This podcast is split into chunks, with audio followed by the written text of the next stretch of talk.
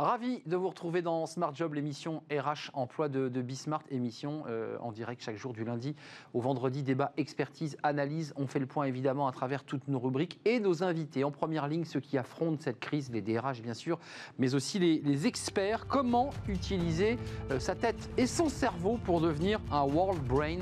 On vous explique tout dans quelques instants. Working Progress et les invités de Welcome to the Jungle. Euh, les radios d'entreprise, oui, c'est une autre manière de communiquer, de transmettre des messages on fera le point dans quelques instants avec les experts sur notre plateau. Puis dans le cercle RH, notre débat quotidien, on s'intéresse aux faits religieux en entreprise. La République est laïque, sujet ô combien dans l'actualité, mais l'entreprise l'est-elle? On fait le point avec des experts sur ce sujet sensible. Et puis dans Fenêtre sur l'emploi, eh bien avec Amélie Fabreguité, comment faire son réseau tout en restant sur son canapé? La belle vie en quelque sorte. On commence tout de suite évidemment par notre rubrique en première ligne.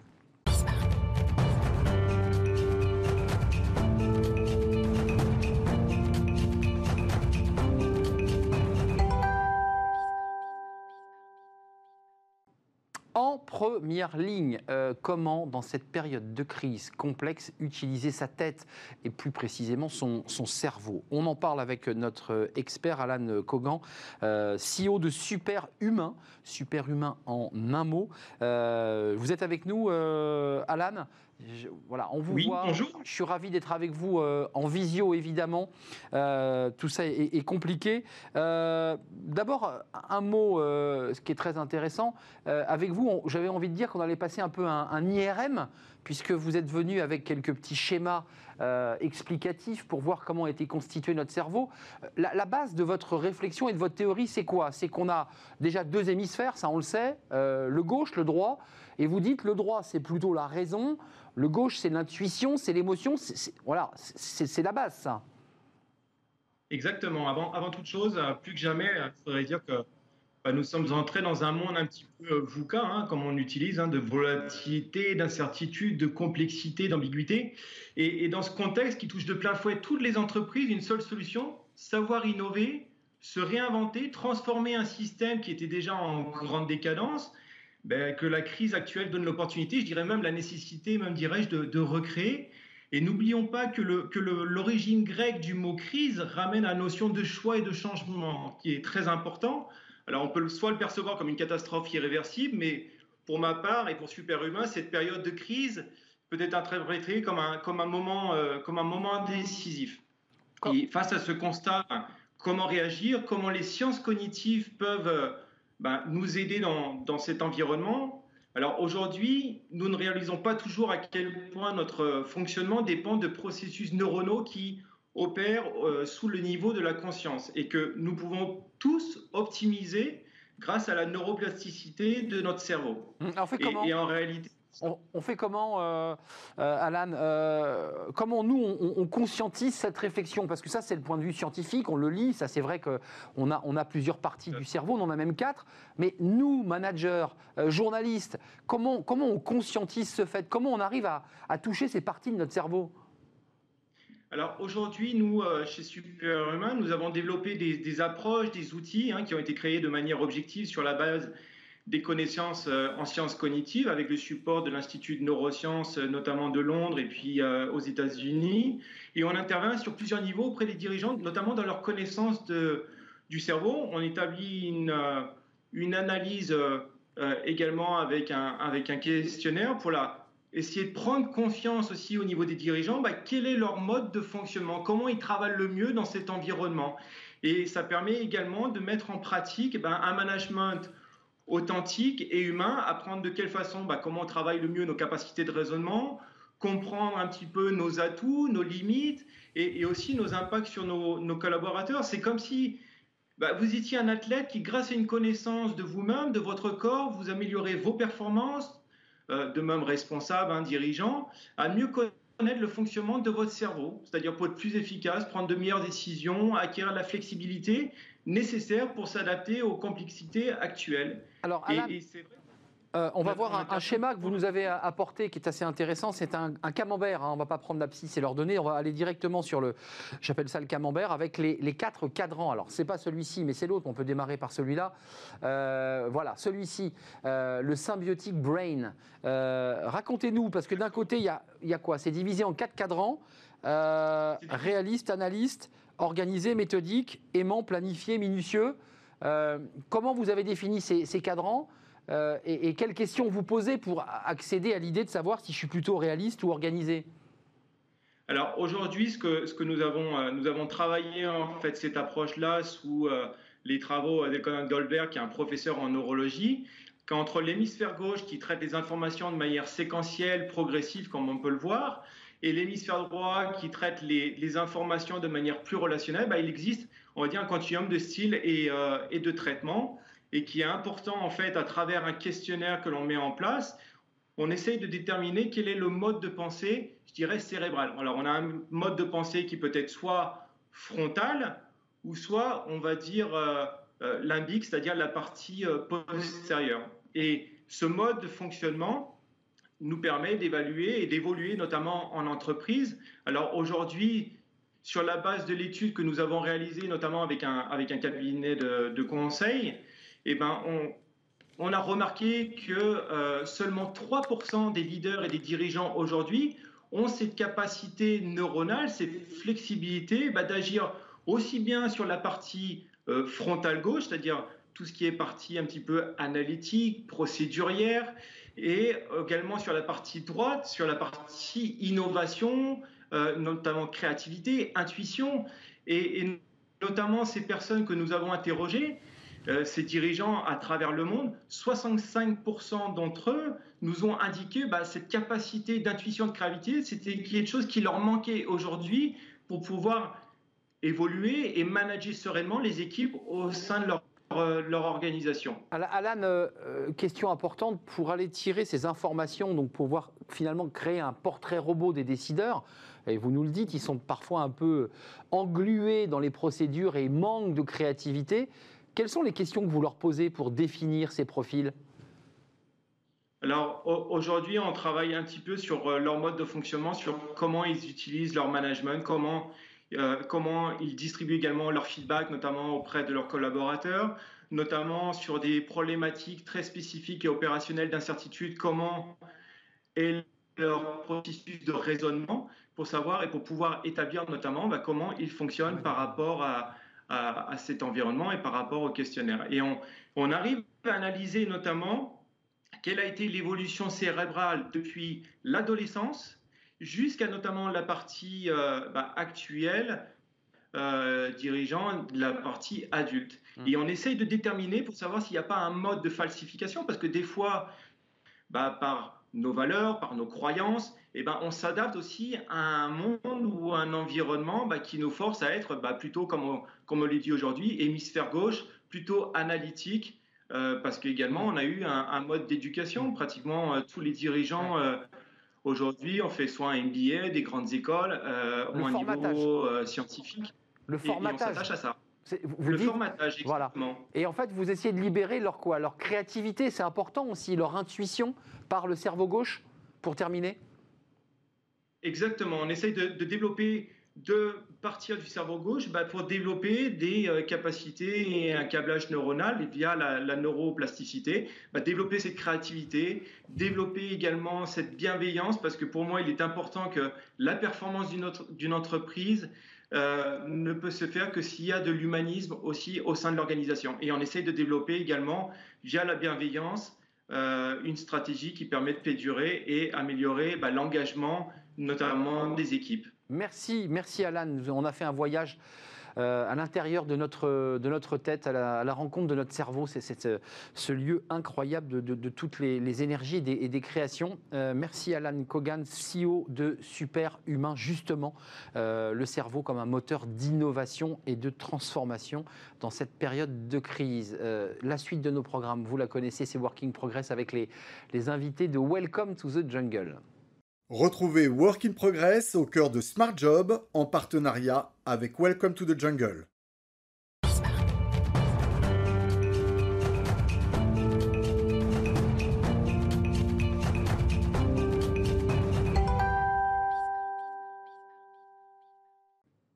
Working Progress avec les invités de Welcome to the Jungle.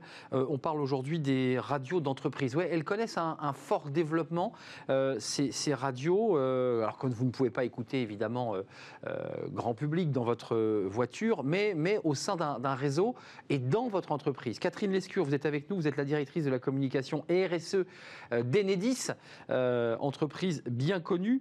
vous avez décidé de mettre en place une, une radio d'entreprise alors, je précise, vous nous le direz, j'imagine, euh, Catherine, c'est que c'était d'abord destiné aux managers.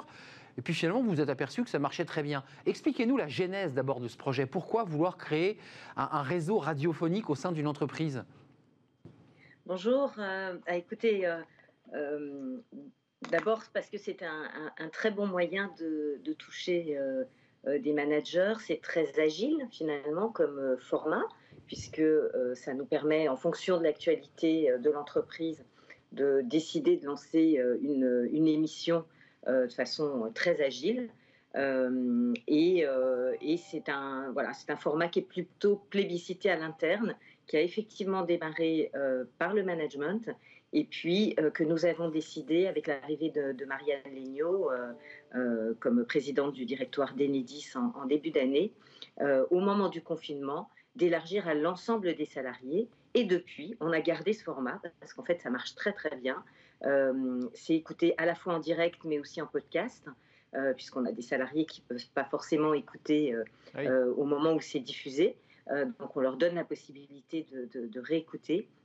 Et euh, voilà, c'est un, un, moyen de communication très direct. Ah, plus que jamais, Catherine Lescure, pendant ce confinement, j'imagine que cette radio était d'une très grande utilité parce que, je vais vous poser la question, j'imagine que vous ne mettez pas des plages musicales avec les Beatles et les Rolling Stones non, c'est pas pas exactement ça. Donc en fait c'est une radio qui émet euh, uniquement sur des émissions spéciales. Euh, donc, ce n'est pas une radio en continu hein, du tout. Euh, pour ça, il y, a plein d'autres radios qui existent et qui font très bien leur boulot.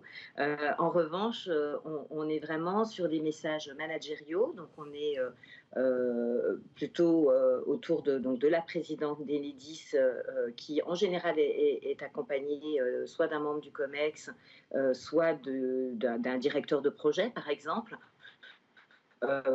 pour euh, poser des, enjeux de l'entreprise. Donc ça a pu être évidemment euh, le sujet du confinement, au moment du premier confinement, euh, où on a dû très vite se, remettre tous quasiment en télétravail, même si on avait des activités de service public essentielles de distribution d'électricité qui se sont poursuivies sur le terrain lors du premier confinement, mais on avait quand même plus de la moitié de nos salariés qui étaient à la maison.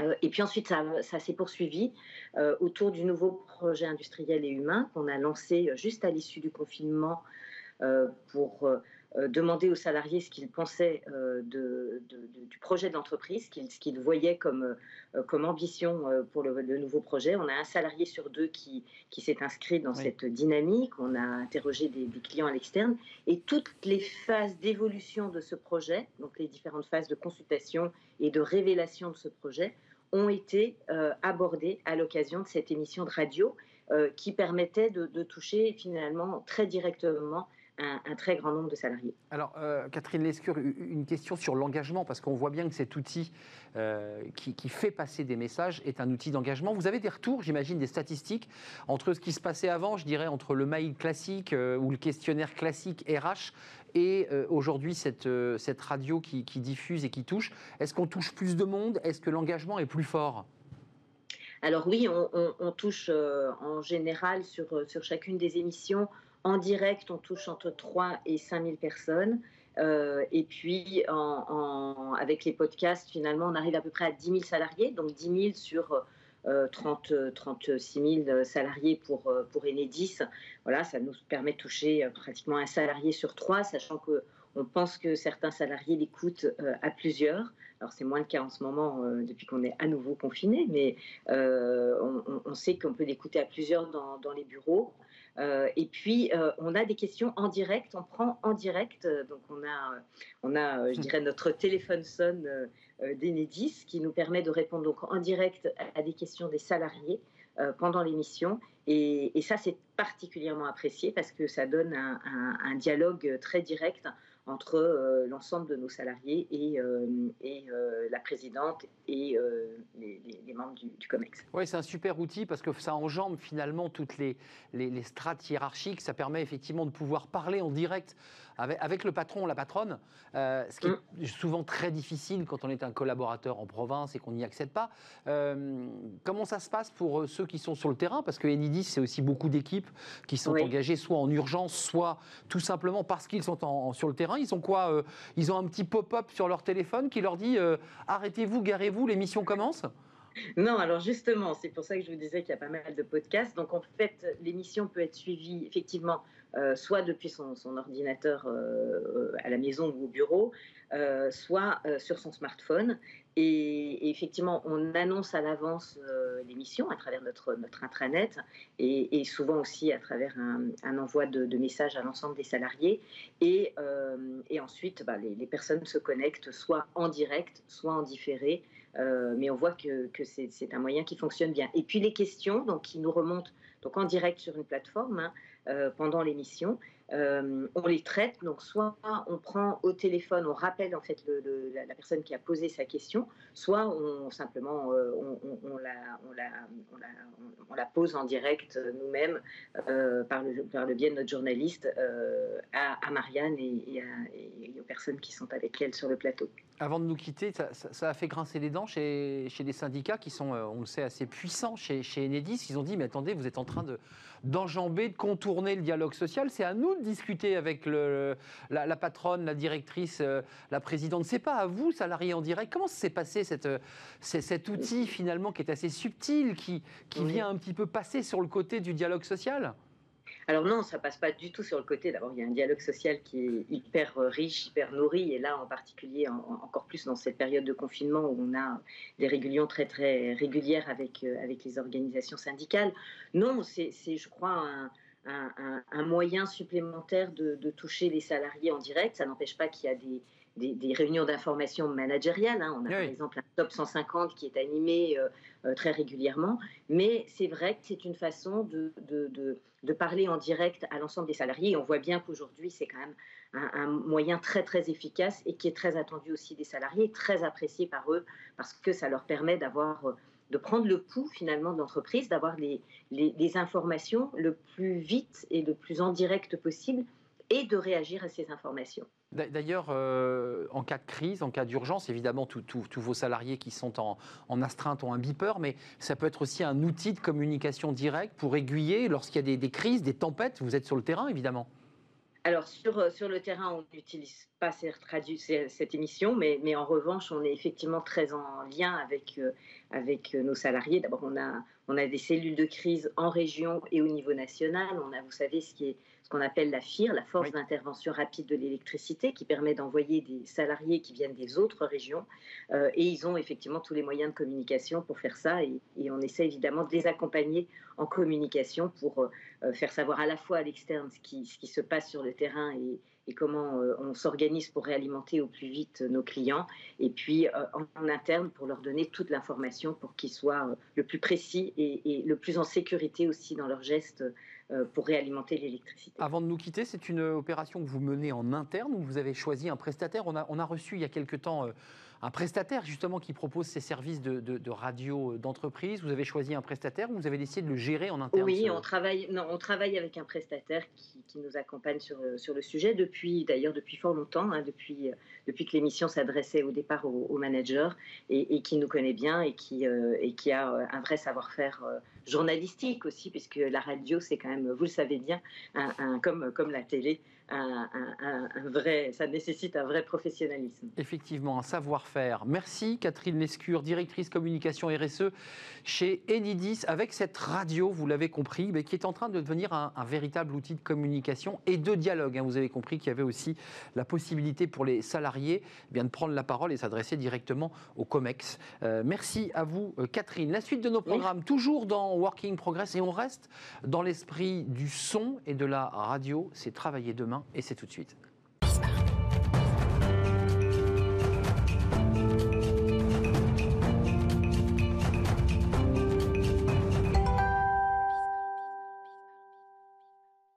Travailler demain avec euh, Louis Aubert. On reste dans, la musique. Euh, vous êtes le cofondateur. Alors, Louis, je suis un peu embarrassé de commencer cette euh, séquence avec vous parce que ça m'arrive assez régulièrement dans l'émission. Je n'arrive pas à prononcer le nom de votre entreprise. Comment s'appelle-t-elle? On s'appelle Tractel. En effet, vous n'êtes pas le premier ni le ah. dernier à nous dire que c'est pas facile à prononcer. C'est fait, exprès. C'est fait exprès, Louis on l'avait raccourci au tout début, c'est parce qu'on faisait des, battles de musique, donc c'était track battle, et on l'a raccourci pour des, raisons euh, pratiques. D'accord. Euh, vous avez vu qu'à juste un, prénom près, vous aviez le nom d'un chanteur très connu.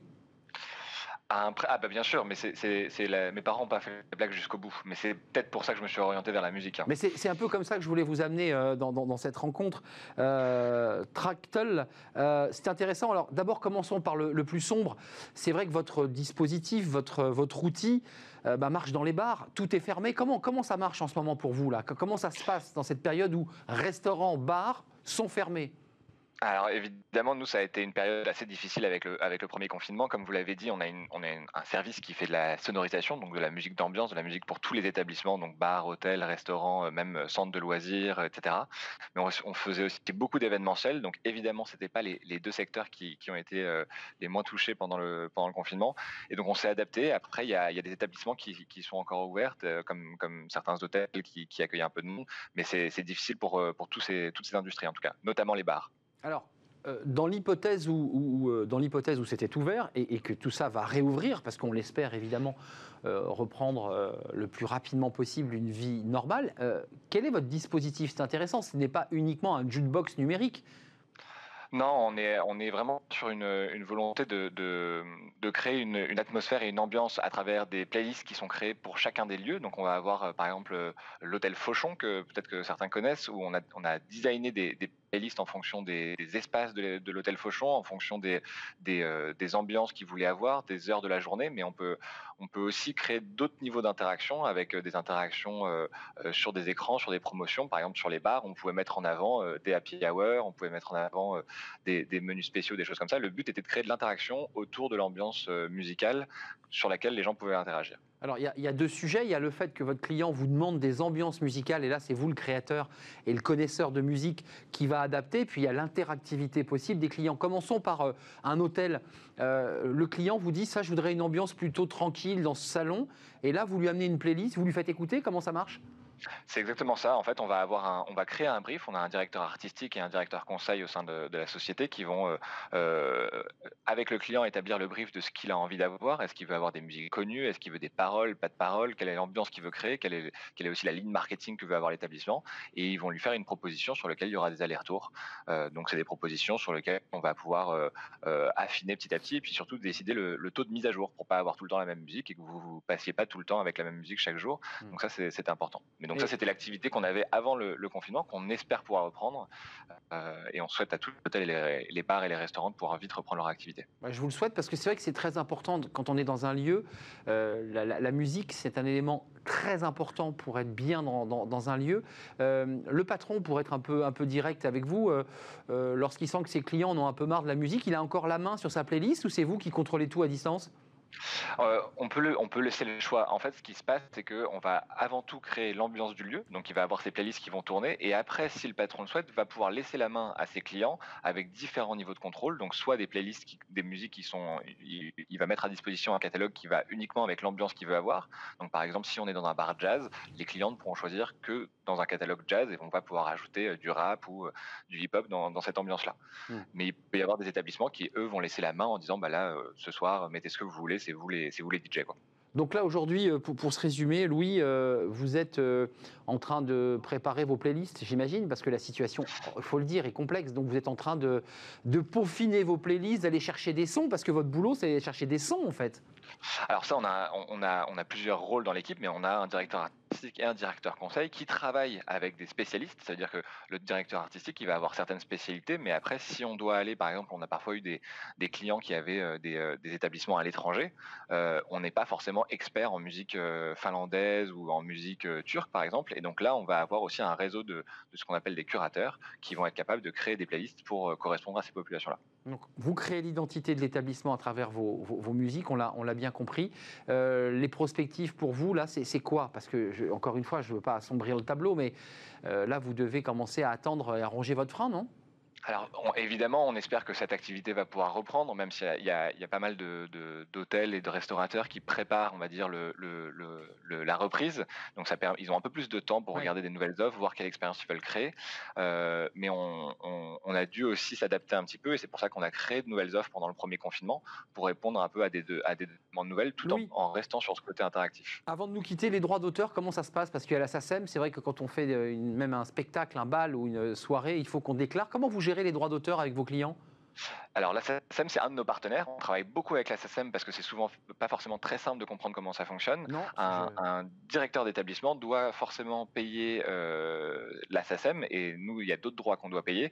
Nous, on accompagne en fait les établissements pour ça. On a même créé une toute nouvelle offre avec la SACEM euh, en partenariat. Enfin, c'est la SACEM qui l'a créée, on, la promeut auprès des entreprises pour que ce soit plus clair sur la manière dont ils peuvent utiliser de la musique et de la sonorisation au sein de leur entreprise je, en télétravail. Je vous le confirme, c'est très compliqué la, la SACEM. Je vous souhaite bonne chance, Louis, euh, Louis Aubert, fondateur de, de Tractel, euh, société qui crée l'identité sonore dans des établissements, quels qu'ils soient. Alors évidemment, aujourd'hui, c'est un peu compliqué, mais on viendra écouter vos, musiques quand euh, la vie aura repris, on l'espère rapidement. Merci, Louis, d'être venu dans Travailler demain, l'un des invités de Welcome to the Jungle. On fait une courte pause, on se retrouve juste après pour parler d'un sujet d'actualité, l'entrisme, le fait religieux dans l'entreprise. Alors, on parle beaucoup de laïcité, de république, évidemment, avec les drames que nous avons connus ces dernières semaines.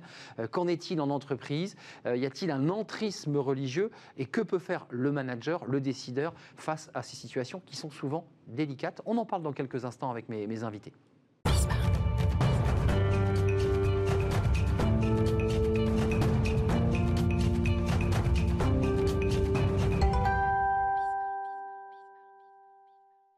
Le cercle RH, notre débat quotidien, je suis très heureux de, vous retrouver. Euh, on parle d'un sujet qui est évidemment un sujet sensible, c'est le fait religieux, moi je, pourrais dire l'entrisme religieux au sein de l'entreprise.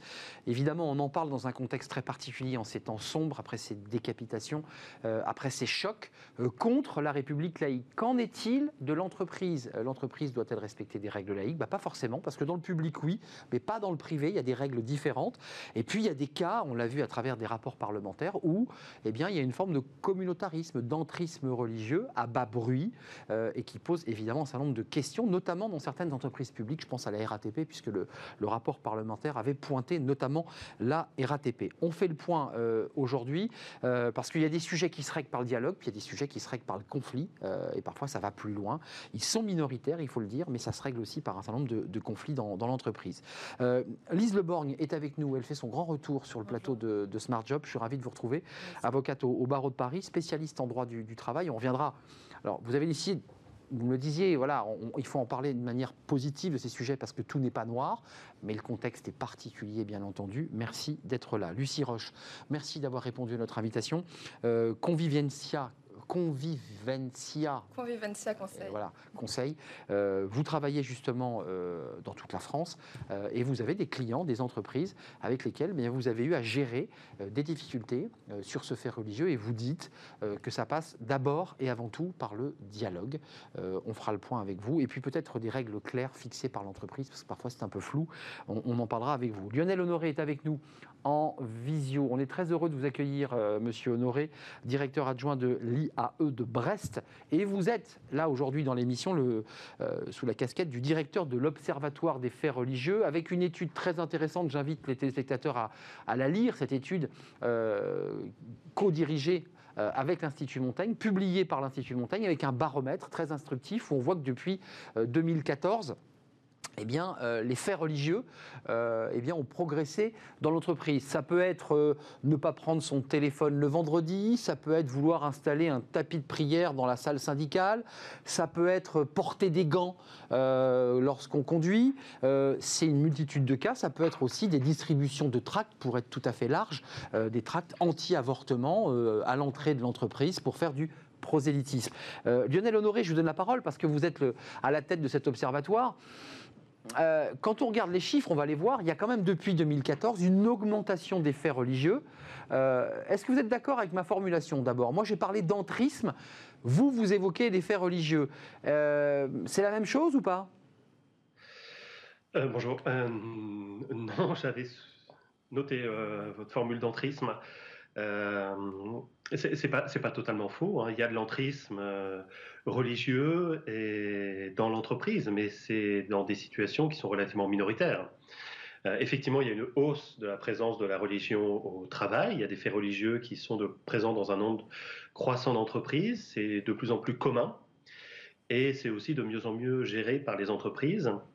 On a aujourd'hui euh, deux situations. La situation vraiment la plus courante, la plus majoritaire, où ça se passe bien, où euh, c'est devenu euh, quelque chose que les managers savent gérer, que les salariés savent appréhender. Euh, voilà, ça s'est apaisé, ça s'est construit petit à petit tout au long de la décennie. Et puis, il y a des situations qui sont très minoritaires, mais qui sont très problématiques, où là, effectivement, on peut repérer de l'entrisme mais, euh, mais dans la majorité des cas, c'est quand même, c'est quand même relativement, euh, relativement apaisé. C'est à la fois très apaisé et en même temps très problématique lorsque c'est problématique, mais c'est minoritaire. Euh, Lionel, juste d'un mot, parce que je vais donner la parole à mes invités sur le plateau en, présentiel. Dans l'étude de l'Institut Montaigne, on a vu les chiffres, une, vraiment une grosse augmentation. Et puis à la fin de ce dossier qui est passionnant, il y a une DRH qui parle évidemment d'une manière anonyme et qui dit non, non, non, mais attendez, chez nous, il n'y a aucun problème, très très peu, des cas minoritaires. Enfin, c'est surtout chez les autres. Euh, voilà, je, la cite. Hein. Non, il n'y a pas vraiment de problème. De temps en temps, peut-être des cas, un cas isolé. Mais de manière générale, chez nous, ce n'est pas un sujet. Je vous la pose cache, cette question, dans un contexte évidemment de forte tension communautaire, voire même communautariste. Est-ce qu'il y a comme ça un petit peu d'omerta? Est-ce que, est -ce est -ce que ce sujet-là, on ne met pas un peu sous le tapis?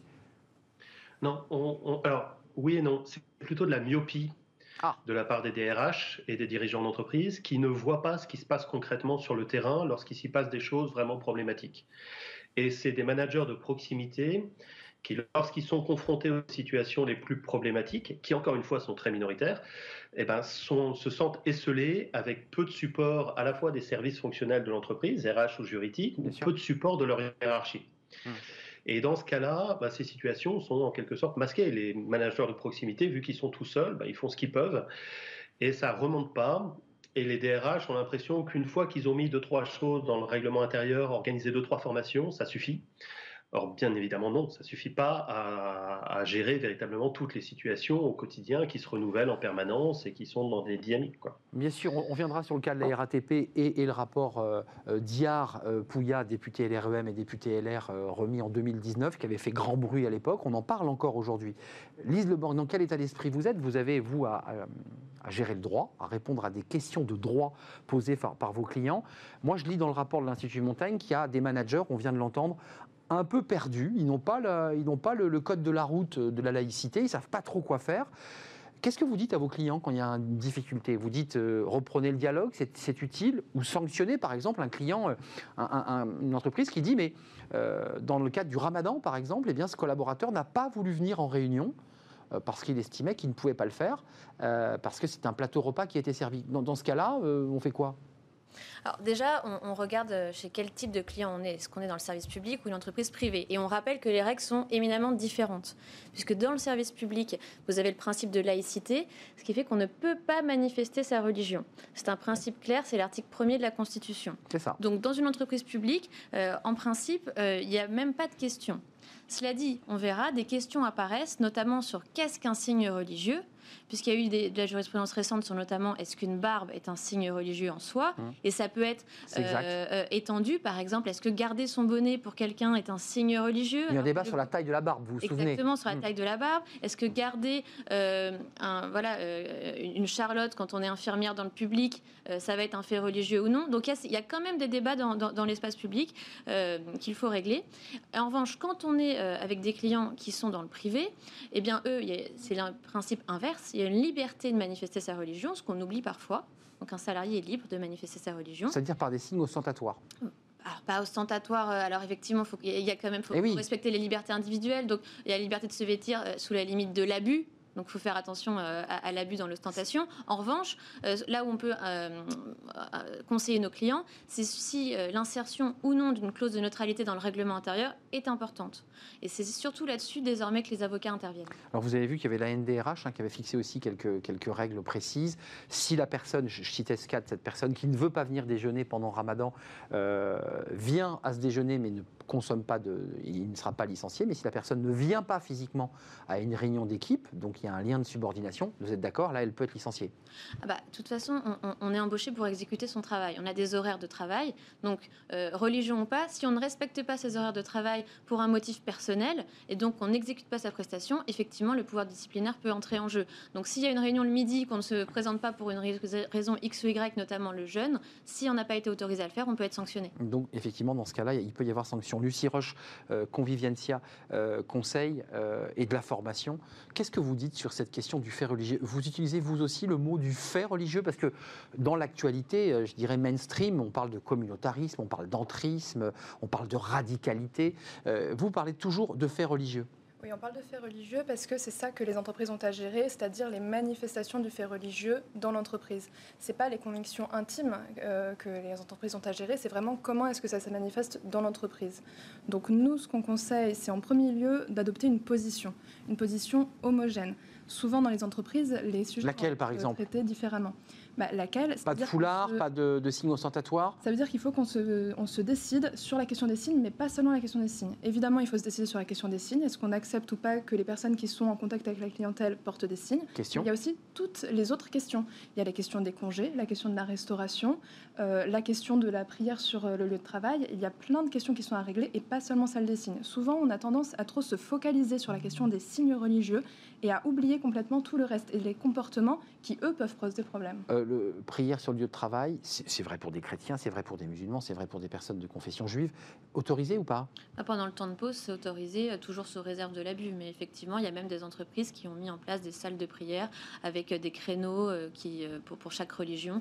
Donc ça ne pose pas nécessairement de difficulté. En revanche, encore une fois, pendant le temps de travail, on doit exécuter sa prestation et pas, pas se concentrer sur d'autres activités, dont la religion. Euh, ce, rapport, euh, je le disais, euh, Lionel Honoré de, de, Diar, du député LR Diar et, et, Poulia, député LREM, rapport de 2019, qui évoquait une radicalisation dans les services publics à la RATP. Il décrivait un communautarisme rampant. est-ce que dans vos faits religieux qui augmentent, on est dans des faits, je dirais, sans gravité, ou est-ce que vous constatez euh, une volonté d'imposer une religion aux dépens, je dirais, du, de la laïcité dans l'espace public. Est-ce que ça, vous le constatez? Euh, oui, oui et non. Euh, encore, une fois, dans la très grande majorité des hein, cas, on le constate. C'est normand, je voulais dire. Vous êtes breton, mais c'est une réponse de normand. Oui, c'est-à-dire que dans la très grande majorité des cas, on ne le constate pas. Dans la très grande majorité des cas, le fait religieux augmente, mais il est euh, de moins en moins même perturbateur. Et il y a une minorité de situations où là, oui, on peut parler de radicalité, on peut parler d'entrisme, on peut parler d'entreprises totalement débordées. Et généralement, ce n'est pas dans des services entiers, c'est dans des situations. Ça va être une équipe, ça va être euh, peut-être un atelier, ça va être voilà, et un chantier dans lesquels une entreprise qui peut par ailleurs peut être très importante, la RATP, vous l'avez cité à plusieurs reprises, c'est une entreprise où il y a des questions qui se posent, c'est une entreprise très importante. Toute la RATP n'est pas débordée par la question du fait religieux. Mais il y a des équipes, il y a des endroits où c'est effectivement très très problématique. Hum. Et à côté de ça, dans la très grande majorité des entreprises, ça l'est pas. Euh, si, je peux rebondir sur ce qu'ont dit les, les mes co-invités, il ne faut pas oublier un élément quand même qui est très important. Euh, dans l'entreprise privée, le principe, c'est pas la laïcité, hein, c'est la liberté religieuse. Absolument, on, on l'évoquait. C'est ça, qui, c'est ça qui permet de penser la place de la religion au travail en premier. Et ensuite, on va euh, limiter cette liberté religieuse, ou pas d'ailleurs, en, fixant des règles dans le règlement intérieur, etc. Et le deuxième élément, c'est que ces règles qui vont venir encadrer l'expression religieuse au travail, elles sont extrêmement importantes pour tout le monde pour les salariés, pour les managers. Il faut vraiment que les entreprises concernées fassent un effort là-dessus. Mais elles ne résolvent pas tout. Et surtout, euh, il faut laisser de la place au dialogue. On trouve des salariés qui vont vous dire voilà, moi je ne veux pas travailler avec des femmes, je ne veux pas travailler dans telle situation, je ne veux pas travailler avec quelqu'un qui n'est pas de la même religion que moi, et qui malgré tout sont tout à fait ouverts au dialogue. Ce sont des salariés qui ont besoin d'avoir un discours clair, et lorsqu'on leur dit bah non, ça c'est pas possible, euh, et qu'on leur explique bien, ce sont des salariés qui reviennent dans les clous, si vous passer l'expression. Lionel Honoré, c'est intéressant ce que vous dites, parce que euh, dans ce contexte, je le dis très sombre, euh, avec une poussée de la radicalité, euh, entendre un expert qui nous dit, bah, il y a des cas où ça se règle, il y a des cas où cette personne dont vous parlez bah, dit, bah, effectivement, bah, dans ce cadre-là, s'il y a une règle, je vais la respecter. vous êtes d'accord avec ça, Lise Lebanc Parce qu'il y a des cas extrêmes, et puis il y a des cas qui se règlent par le dialogue. mais il manque quand même... Oui, Lionel Honoré Allez-y. Si je peux me permettre, il y, a, vous avez deux types de situations lorsque vous êtes confronté à des comportements qui sont transgressifs. Je refuse de travailler avec une femme, par exemple. Oui, on entend beaucoup euh, ça. Ça, peut être une personne isolée à qui vous réexpliquez les choses. Vous pouvez les expliquer d'ailleurs fermement en lui faisant comprendre que l'étape suivante, c'est la sanction. Hein. Bien évidemment, c'est inadmissible. Mais vous pouvez tout à fait dialoguer malgré tout avec la personne. Et la majorité des gens sont dans une posture ouverte au dialogue. C'est difficile, mais ils sont malgré tout ouverts à un certain dialogue. Mmh. Et puis vous avez des situations qui, euh, très souvent, sont des situations de faits religieux collectifs, dans lesquels vous avez des individus qui sont effectivement dans une posture, eux, d'entrisme, de radicalisation, de radicalisation collective et de prise de territoire, littéralement. Mmh. Encore une fois, c'est très minoritaire, mais ça existe. Mmh. Et c'est très grave. Euh, juste, Lise Leborg, on voit qu'il y a quand même une graduation, puisque, excusez-moi d'être très direct, mais parmi l'ensemble des personnes fichées S, euh, ce sont des personnes qui ne sont pas sans emploi, ce sont des personnes qui ont un emploi, qui travaillent dans une entreprise. C'est compliqué ça à gérer. Est-ce que l'entreprise d'abord est au courant qu'elle a des collaborateurs fichés Est-ce qu'il y a un lien? On, entend souvent mais il n'y a pas de dialogue, on ne savait pas qu'il était fiché elle, ne le sait pas, ça, l'entreprise? Non, elle ne le sait pas. Bon, après, euh, l'exemple qu'on vient d'évoquer où un salarié refuserait euh, frontalement de travailler avec une femme. Euh, On l'a entendu, hein Oui, mais il faut, quand même se rappeler qu'il y a un pouvoir disciplinaire de l'employeur et il y a aussi une prévention des agissements sexistes, du harcèlement moral. Donc, ces cas-là, finalement, qui sont très exprimés facilement, on peut les régler. Voilà, ça, ça règle. Parce que, évidemment, si, si, un salarié refuse de travailler avec une manager femme, c'est une faute et on peut être sanctionné, qui est une clause de neutralité ça, c'est direct. Dans le règlement intérieur, c'est pas un lien avec la religion. Euh, donc, si on a besoin d'agir sur le terrain disciplinaire, on a les outils clause de neutralité ou non. Euh, en revanche, si on veut être plus constructif et ne pas aborder la religion sous l'angle sous disciplinaire, bah, c'est ce qui se fait aussi de plus en plus avec des guides, des chartes qui sont édités par les entreprises et qui permettent en fait d'avoir un état des lieux des difficultés dans l'entreprise. Par exemple, voilà, on a de nombreux salariés qui demandent à jeûner euh, à telle période de l'année, comment on s'organise pour les remplacements? Et eh bien ça, on anticipe et on le prévoit directement dans cette charte pour essayer d'avoir euh, justement ce fameux dialogue et puis des réponses claires. Est-ce qu'on peut échanger les jours de de congé, les jours fériés. Alors bien sûr, le code du la travail... La restauration, qui est un sujet. Le code du travail reste ce qu'il est avec le repos dominical et non pas le samedi, par exemple, et les jours fériés euh, selon euh, le calendrier. Mais on peut quand même en discuter et permettre aux salariés bah, d'avoir en bonne intelligence un, fonctionnement qui permet la religion de chacun. Mais Lucie euh, Roche, Conviviencia, il y a quand même un vrai débat qui a été posé dès le début, c'est qu'il y a deux, deux, manières de traiter le problème. La laïcité stricto sensu dans le public et une liberté de religion dans le privé, ce qui est déjà très compliqué parce que l'un peut influencer sur l'autre. Certains peuvent dire, mais attendez, si je suis dans le privé, moi je peux euh, faire valoir ma religion, mais en même temps dans le public, on m'oblige à retirer euh, mes signes ostentatoires. C'est très compliqué. Fiché S, vous me disiez non, hein, l'entreprise n'est pas au courant quand elle a un collaborateur, un salarié qui est fiché S, parfois même surveillé par la police. Non, par contre, sur ce que vous dites sur la différence entre le public et le privé, c'est quand même très euh, clair pour les personnes qui y travaillent. Quand on travaille dans le, dans le public, on sait qu'on est neutre. Pourquoi? Parce qu'on représente l'État qui est neutre. Quand on travaille dans le privé, on ne représente pas l'État, il n'y a aucune raison d'être neutre. Par contre, après, sur certains points particuliers, on peut le demander. Après, moi, je suis tout à fait d'accord avec ce que disait Lise Leborgne. Euh, on est absolument dans l'idée d'aider les entreprises à créer le dialogue. Ça passe par un audit pour savoir quels sont les problèmes de cette entreprise en particulier. Et puis, ça passe en effet par des guides, par des chartes pour armer en fait les managers pour qu'ils sachent comment répondre à chaque situation. À condition que les DRH fassent des réunions un petit peu collectives, euh, en visio aujourd'hui parce qu'on est confiné, et fassent quand même de la pédagogie autour de cette laïcité. Parce que franchement, tout le monde en a sa définition, il faut le reconnaître. Mm. Et peu de gens ont lu euh, la loi de 1905 qui n'est pas si simple à lire. Oui, Donc c'est pas si simple la laïcité. C'est pour ça que la fin du, processus, une fois qu'on en est passé par l'audit et par la prise de position, c'est en effet de faire connaître cette position, de faire des formations, expliquer ce que c'est la laïcité, expliquer que ça ne s'applique pas dans l'entreprise, euh, expliquer quelles sont les règles qui s'appliquent dans l'entreprise, quelles sont les restrictions qui sont possibles. Et quels sont les dangers si on ne les respecte pas aussi quelles sont eh les, conséquences si on ne les respecte pas, bien sûr. Lionel Honoré, il y a eu un débat sur l'Observatoire de la laïcité. Alors, ça ne vous concernait pas parce que vous êtes l'Observatoire des faits religieux en entreprise. Vous avez entendu la classe politique au pouvoir aujourd'hui, contester, critiquer cet observatoire de la laïcité, finalement gérant cette laïcité d'une manière trop molle euh, contre une laïcité plus, plus, plus dure, plus, plus radicale. Votre mission à vous, Lionel Honoré, c'est quoi? C'est de renvoyer votre rapport euh, au ministère du Travail qui, euh, observe, qui examine? Qu'est-ce qu'on en fait de toutes ces recommandations que, vous, que vous notez, qui vous remontent? Alors, je rebondis juste sur l'Observatoire de la laïcité. Moi, ils m'ont auditionné. Et euh, ils m'ont pas paru complaisants. Hein. Les questions posées, aller vraiment dans les coins et chercher les, éléments euh, les, plus, les plus précis. Euh, moi ensuite, je suis, mon rapport a été publié par l'Institut Montaigne. Et ensuite, il a effectivement été diffusé aux entreprises, aux politiques.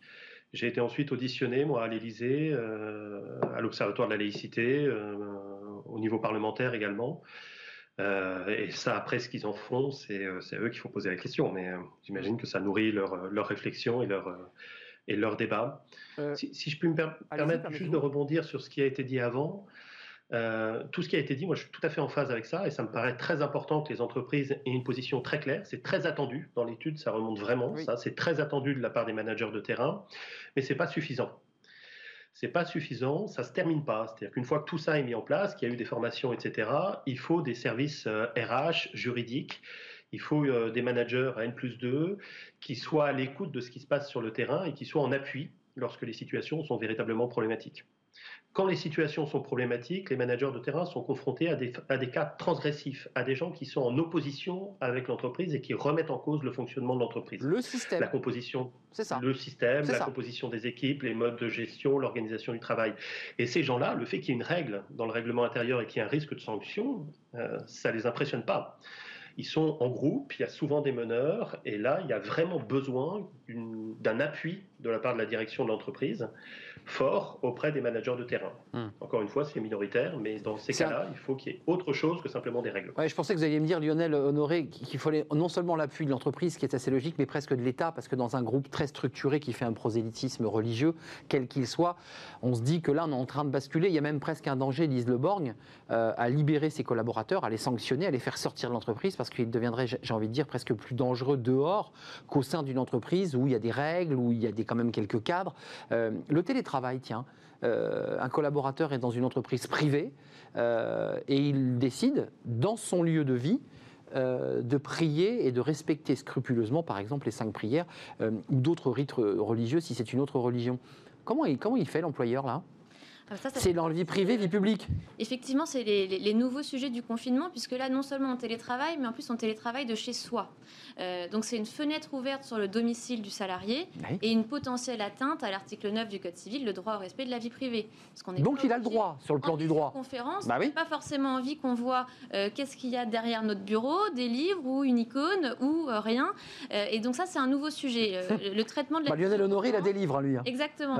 Mais effectivement, dans ces fameuses chartes, euh, désormais, on, doit traiter aussi du télétravail, puisqu'on a euh, une vision qui peut être parfois voyeuriste. C'est un sujet de droit, ça. Hein. c'est un sujet de droit, euh, mais c'est aussi un sujet de société, puisqu'on n'était pas habitué nécessairement à, demander à ses salariés de se connecter si souvent, soit envers des clients, on a des, des réunions par Zoom, donc là, on a un contact clientèle, donc là, en principe, la neutralité peut s'appliquer, soit entre collègues, où là, si on file le raisonnement, eh bien, la neutralité ne serait pas obligatoire, et donc on pourrait avoir vu euh, sur euh, des éléments religieux au sein du domicile. Ou même un vestimentaire, pour le dire très clairement. Donc il serait autorisé, ce salarié, cette salariée, à avoir le voile intégral si elle le souhaitait? Pour le dire directement Eh bien, c'est le genre de questions qui sont en train d'être traitées et qui, effectivement, pour l'instant, n'ont, à ma connaissance, pas été jugées, mais qui vont venir. Euh, mais qui vont être un sujet, forcément. Sur les, les voilà, les, les vie privée, vie publique. Exactement. Si on a envie de se vêtir chez soi, eh oui. ça pose un problème à son employeur dans le cadre d'une visioconférence. Et Bien sûr. Peut-être à l'audioconférence. Euh, la question ne pose que dans le cadre de la visioconférence avec des clients. Euh, oui, dans le cadre d'une relation de clientèle. Dans le cadre d'une relation de clientèle et seulement dans les entreprises qui auraient mis une clause de neutralité dans leur règlement intérieur. Donc on voit que c'est quand même un nombre très réduit euh, de cas. Et souvent, les personnes qui travaillent dans des entreprises où il y a une telle clause de neutralité, ils connaissent les règles et donc a priori, elles, elles vont se dire d'elles-mêmes que ce sont les mêmes règles qui s'appliquent en visio. Avant de nous quitter, Lionel Honoré, il nous reste moins de 40 secondes. Les recommandations que vous faites, vous êtes euh, un optimiste de nature, vous êtes dans ce contexte évidemment d'actualité sensible, un peu pessimiste? Non, c'est en, entreprise, la question de la, la place de la religion est la même que dans la société. C'est-à-dire dans les trois quarts ou 90% des cas, ça ne pose aucun problème. Le premier fait religieux au travail, il est invisible. hein. Ce sont des gens qui ne manifestent pas leur religion et qui malgré tout sont pratiquants et donc ils la mettent volontairement de côté. Et dans une minorité de cas, euh, bah, vous avez une minorité active et radicale et là on a effectivement de l'entrisme, etc. Donc il faut à la fois être très ouvert au dialogue et absolument pas être dans une position laïcarde, si vous me passez l'expression, Mm. dans 90% des cas. Et dans une minorité, il faut au contraire savoir être très ferme et savoir prendre des décisions qui s'imposent, y compris des sanctions, y compris euh, des choses de ce type. Merci Lionel Honoré, directeur adjoint de l'IAE de Brest et surtout là dans, dans ce contexte directeur de l'Observatoire du fait religieux en entreprise. Vous avez été très sollicité euh, par les députés, les sénateurs, l'Observatoire de la laïcité parce qu'évidemment vous, vous êtes au, au plus près du, du terrain. Merci à euh, Lise Lebanc, j'allais vous, vous appeler Lucie, euh, avocate au barreau de Paris et on parlera peut-être, vous reviendrez nous parler bah, des, des premiers cas de jurisprudence dans le cas de, de situations de télétravail avec des signes ostentatoires religieux. Ça, risque d'arriver évidemment. Et puis merci à Lucie Roche, euh, Convivencia Conseil. Vous êtes euh, chargée de mission dans ce cabinet de conseil en formation qui travaille dans toute la France. Merci de nous avoir éclairés, merci de nous avoir éveillés sur ce sujet euh, avec quelques notes d'espoir. Merci à vous. La suite de nos programmes, c'est bientôt la fin de notre émission. C'est fenêtre sur l'emploi. Là, on va redescendre un peu, on va se poser sur le canapé. Bah, comment, euh, comment continuer à gérer son réseau assis sur son canapé? Ça tombe bien, on est confiné.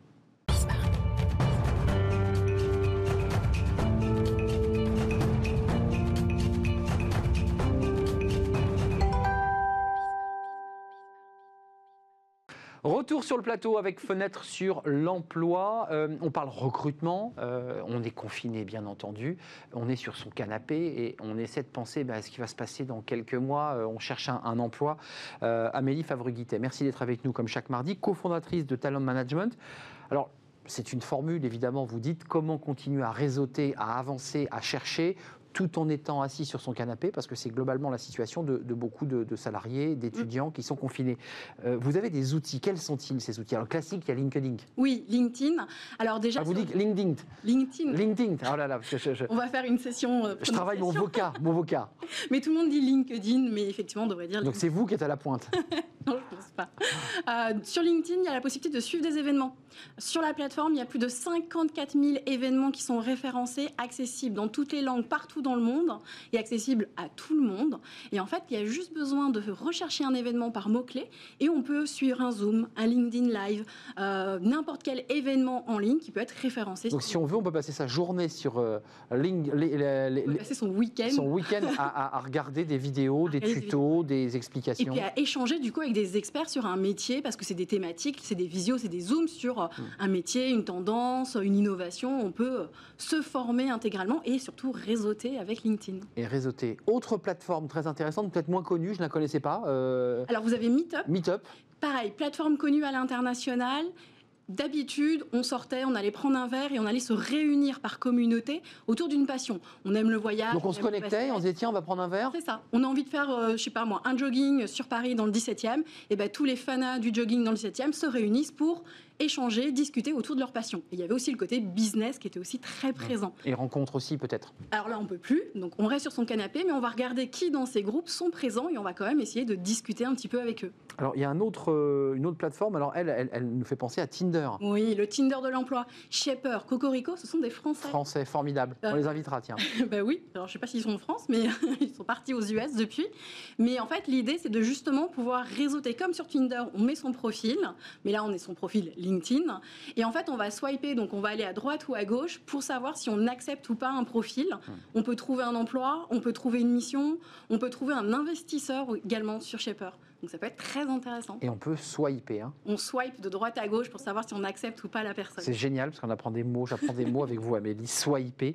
Euh, et puis alors là, on arrive, c'est pas la Nouvelle-Zélande, mais c'est le hackathon. On a envie de faire ce geste des, des Néo-Zélandais. C'est quoi le hackathon? Alors d'habitude le hackathon c'est pareil, connu à l'international, ça normalement c'est en présentiel et en fait les gens se réunissent pendant 48 heures pour essayer On de... s'inscrit d'abord, j'imagine. On s'inscrit. Aujourd'hui, c'est passé en 100% D'accord. forcément digital. D'accord. Et le temps d'un week-end, on s'inscrit à un événement pour résoudre un problème sociétal. L'environnement, le développement durable, euh, la mobilité urbaine. Il peut y avoir plein de thématiques. Ça peut être lancé par des entreprises, par des fondations, par le gouvernement également. Oui. Et l'idée, c'est qu'on va se créer en petits groupes, qu'on on ne connaît personne à l'intérieur, et on va simplement échanger, réseauter, proposer des idées innovantes.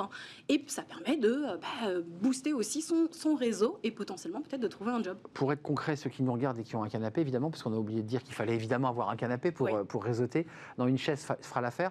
Euh, le, le hackathon, on s'inscrit et on est à combien autour de la table en On visio peut être 50, 100, 200, jusqu'à 1000 personnes, parce que c'est autant, ils vont, souvent ils sélectionnent jusqu'à 10 projets, et dans chaque projet, on peut être de 10 à 30 membres, et on travaille dessus. Et à l'intérieur de ces membres, on se dit tiens, celui-ci m'intéresse parce qu'il s'est inscrit à ce hackathon.